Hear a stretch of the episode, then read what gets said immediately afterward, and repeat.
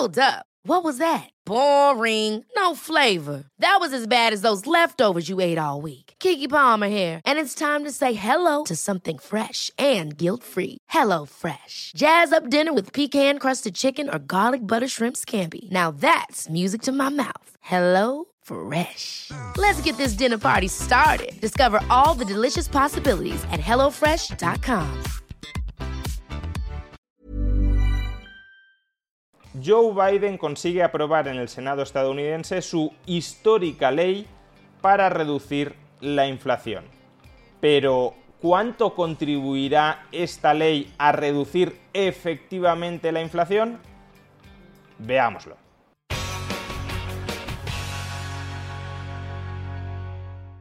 Los políticos son unos truanes que buscan engañar continuamente a la población.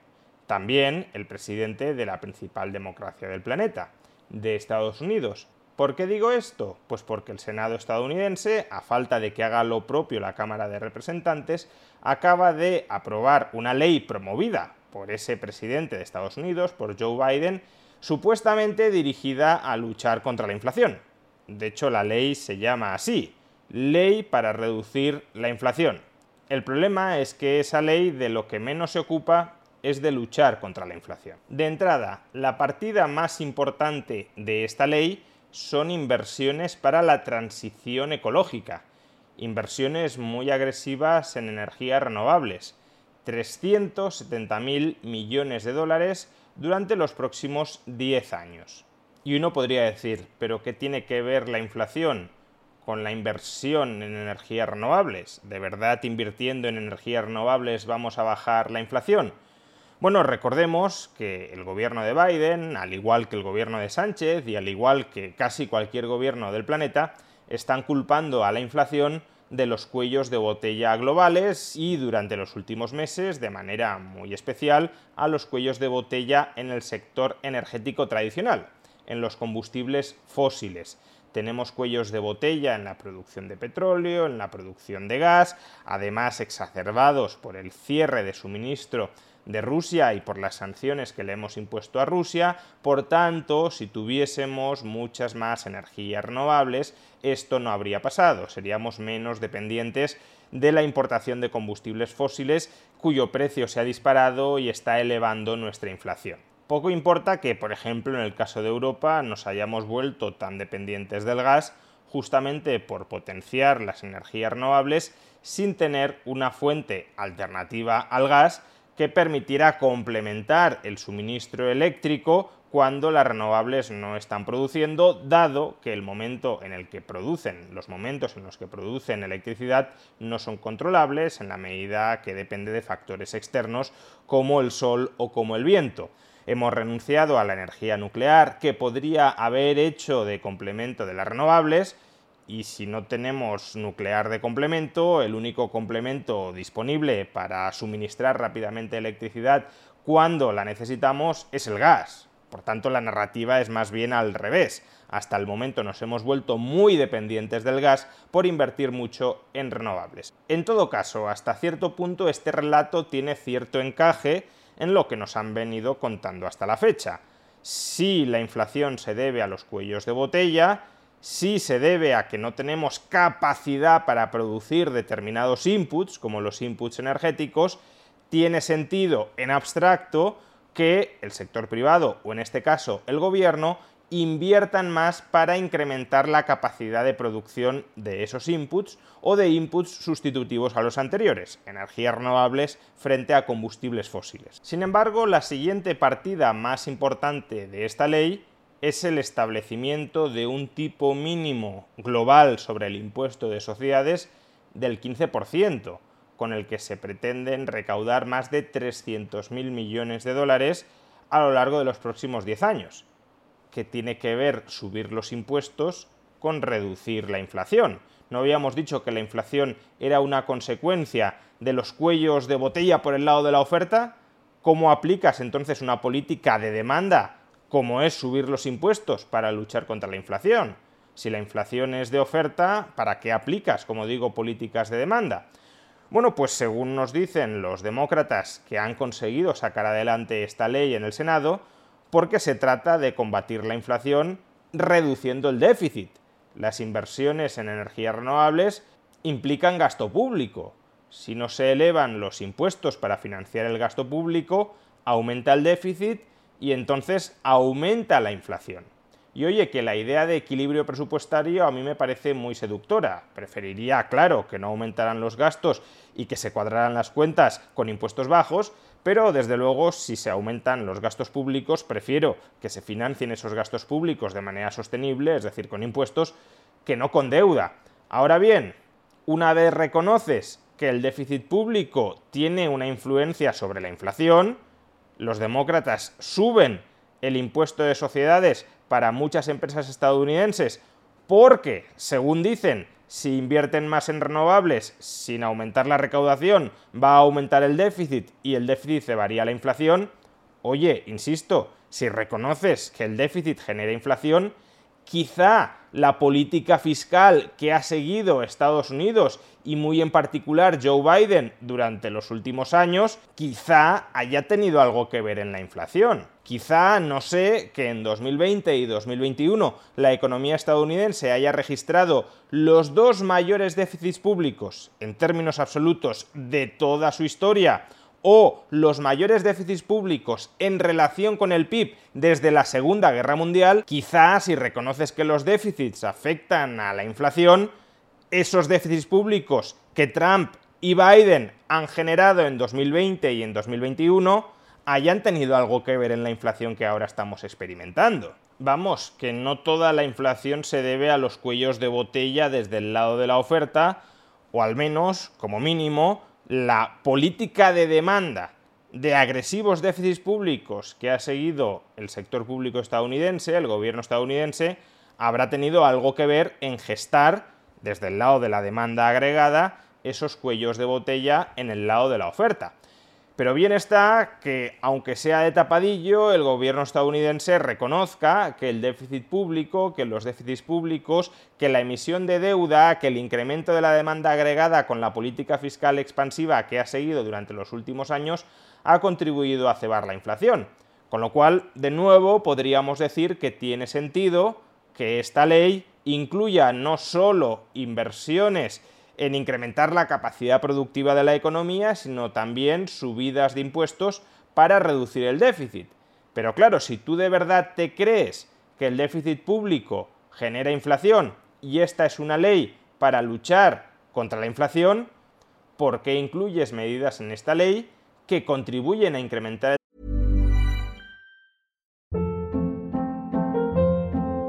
Hold. What was that? Boring. No flavor. That was as bad as those leftovers you ate all week. Kiki Palmer here, and it's time to say hello to something fresh and guilt-free. Hello Fresh. Jazz up dinner with pecan-crusted chicken or garlic butter shrimp scampi. Now that's music to my mouth. Hello Fresh. Let's get this dinner party started. Discover all the delicious possibilities at hellofresh.com. Hey, I'm Ryan Reynolds. At Mint Mobile, we like to do the opposite of what Big Wireless does. They charge you a lot, we charge you a little. So naturally, when they announced they'd be raising their prices due to inflation, we decided to deflate our prices due to not hating you. That's right. We're cutting the price of Mint Unlimited from $30 a month to just $15 a month. Give it a try at mintmobile.com slash switch. $45 upfront for three months plus taxes and fees. Promo rate for new customers for limited time. Unlimited more than 40 gigabytes per month. Slows. Full terms at mintmobile.com.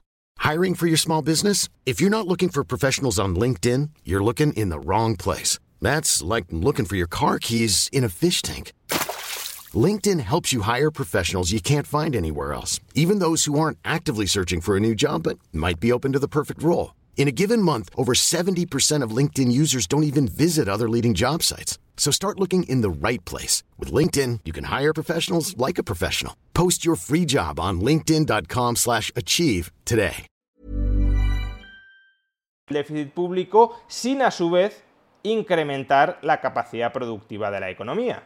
Es decir, ¿por qué aumentas el gasto corriente cuando deberías estar únicamente aumentando el gasto en inversión vía impuestos? En concreto, la ley contiene gastos de 64.000 millones de dólares durante los próximos 10 años en subsidiar la adquisición de seguros médicos para las familias de rentas más bajas. Que cuidado, no estoy entrando a valorar si estos subsidios son necesarios, no lo son. Lo que estoy entrando a valorar es que no tiene mucho sentido que metas esa provisión, que metas esa reforma en una ley que dice que tiene el objetivo de luchar contra la inflación. ¿Que quieres luego aprobar otra ley de reforma sanitaria o de reforma parcial del sistema sanitario? Bueno, pues lo debatiremos en esa ley. Pero que apruebes una ley para luchar contra la inflación, que reconozcas que aumentar el déficit, es decir, la diferencia entre gastos e ingresos públicos, aumenta la inflación, y que metas una medida de aumento de gasto público que no afecta en absoluto a la capacidad productiva del país y que por tanto podrías justificar como inversión de futuro para reducir los cuellos de botella, pues es simplemente un despropósito que muestra que esta ley para luchar contra la inflación se está utilizando como excusa, como vehículo para aprobar planes muy diversos que en realidad no tienen nada que ver con luchar contra la inflación. ¿Y por qué sabemos que esta ley es un popurrí de medidas inconexas e incoherentes que no van a tener ninguna influencia relevante sobre la inflación? Pues porque en esencia nos lo ha dicho la Oficina Presupuestaria del Congreso, la CBO, que es una de las instituciones económicas más prestigiosas del país a la hora de hacer estimaciones sobre la evolución del déficit público futuro a la hora de hacer estimaciones sobre la evolución de los parámetros macroeconómicos futuros. Como respuesta a una pregunta formulada por el senador republicano Lindsey Graham, la CBO, la Oficina Presupuestaria del Congreso, contesta lo siguiente a propósito de cómo afectará esta ley a la inflación en el año 2022 y en el año 2023, que son los años en los que ahora mismo estamos sufriendo la inflación dice la CBO, la Oficina Presupuestaria del Congreso, sobre cómo esta ley afectará a la inflación? El rango de posibles resultados, de posibles efectos de esta ley, refleja la incertidumbre sobre cómo algunas de las medidas de esta pieza legislativa van a afectar a la demanda y a la oferta agregada. La CBO espera que las distintas medidas de esta ley afecten a la demanda y a la oferta agregada de manera muy variada. Por ejemplo, las medidas directamente dirigidas a incrementar las compras públicas, las compras gubernamentales de bienes y servicios, afectarán a la demanda agregada en un dólar por un dólar. Cada dólar gastado será un incremento de la demanda agregada. El aumento de las ayudas financieras a la población, por ejemplo, los mayores subsidios sanitarios, incrementarán el gasto agregado más entre las familias de renta baja que entre las familias de renta alta. Básicamente porque las familias de menores ingresos consumen un mayor porcentaje de sus ingresos disponibles en hacer frente a esta partida de gasto de lo que sucede con las familias de renta alta. Por tanto, mayores ayudas financieras a estas familias de ingresos bajos incrementarán la demanda agregada de bienes y servicios, más de lo que lo harían las ayudas a las familias de renta alta. Por tanto, más presión inflacionista. En cambio, los aumentos de los impuestos a las empresas, del impuesto de sociedades, como afectan a los beneficios después de impuestos en lugar de a la rentabilidad de las inversiones, tendrán un efecto muy pequeño a la hora de reducir la demanda agregada, según estimamos en la Oficina Presupuestaria del Congreso básicamente que las empresas no reducirán de manera muy significativa la inversión por el hecho de grabar sus beneficios después de impuestos. Aumentas, por tanto, los subsidios, por un lado, que tienden a incrementar el gasto agregado, y eso es inflacionista, por otro, buscas reducir la demanda empresarial, el gasto empresarial en inversión, para así reducir la demanda agregada desde ese lado, pero según la CBO el efecto de esto último es bastante escaso. Por tanto, y como decía con anterioridad, en esta ley hay medidas que aparentemente pueden dirigirse a luchar contra la inflación, pero hay otras medidas que más bien lo que hacen es contribuir a incrementar la inflación. Pero en cualquier caso, ¿cuánto contribuye el conjunto de esta ley, el agregado de las medidas contenidas en esta ley, que no lo olvidemos, se llama Ley para reducir la inflación, cuánto contribuye efectivamente a este propósito? A reducir la inflación? Pues la Oficina Presupuestaria del Congreso también nos da su estimación. Atención. ¿Cuánto contribuirá esta ley a reducir la inflación en los años 2022 y 2023? Según la CBO, en el año 2022 esta ley tendrá un efecto irrelevante sobre la inflación. En el año 2023 la inflación probablemente se ubique entre un 0,1% por debajo o un 0,1% por encima que sin haber aprobado esta ley, según estima la Oficina Presupuestaria del Congreso. Vamos, que apruebas con toda la fanfarria una ley que se llama Ley para reducir la inflación y el efecto que tendrá esa ley en 2022 será nulo y el efecto que tendrá en 2023 es que reducirá la inflación en una décima o a lo mejor incluso incrementa la inflación en una décima. Entonces, ¿para qué apruebas esta ley? Pues desde luego no para los objetivos declarados de la misma. Apruebas la ley porque querías repartir más de 300.000 millones de dólares entre empresas afines para impulsar la inversión en energías renovables.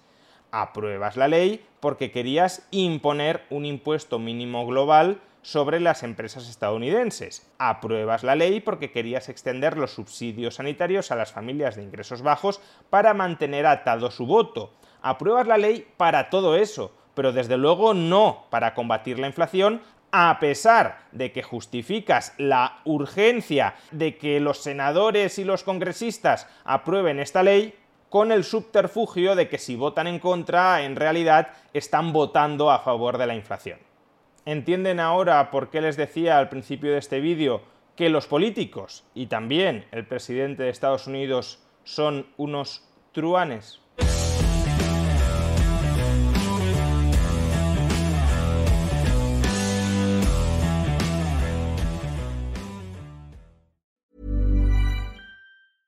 Ever catch yourself eating the same flavorless dinner three days in a row? Dreaming of something better? Well, HelloFresh is your guilt-free dream come true, baby. It's me, Kiki Palmer. Let's wake up those taste buds with hot, juicy pecan-crusted chicken or garlic butter shrimp scampi. Mm. Hello Fresh. Stop dreaming of all the delicious possibilities and dig in at HelloFresh.com. Let's get this dinner party started.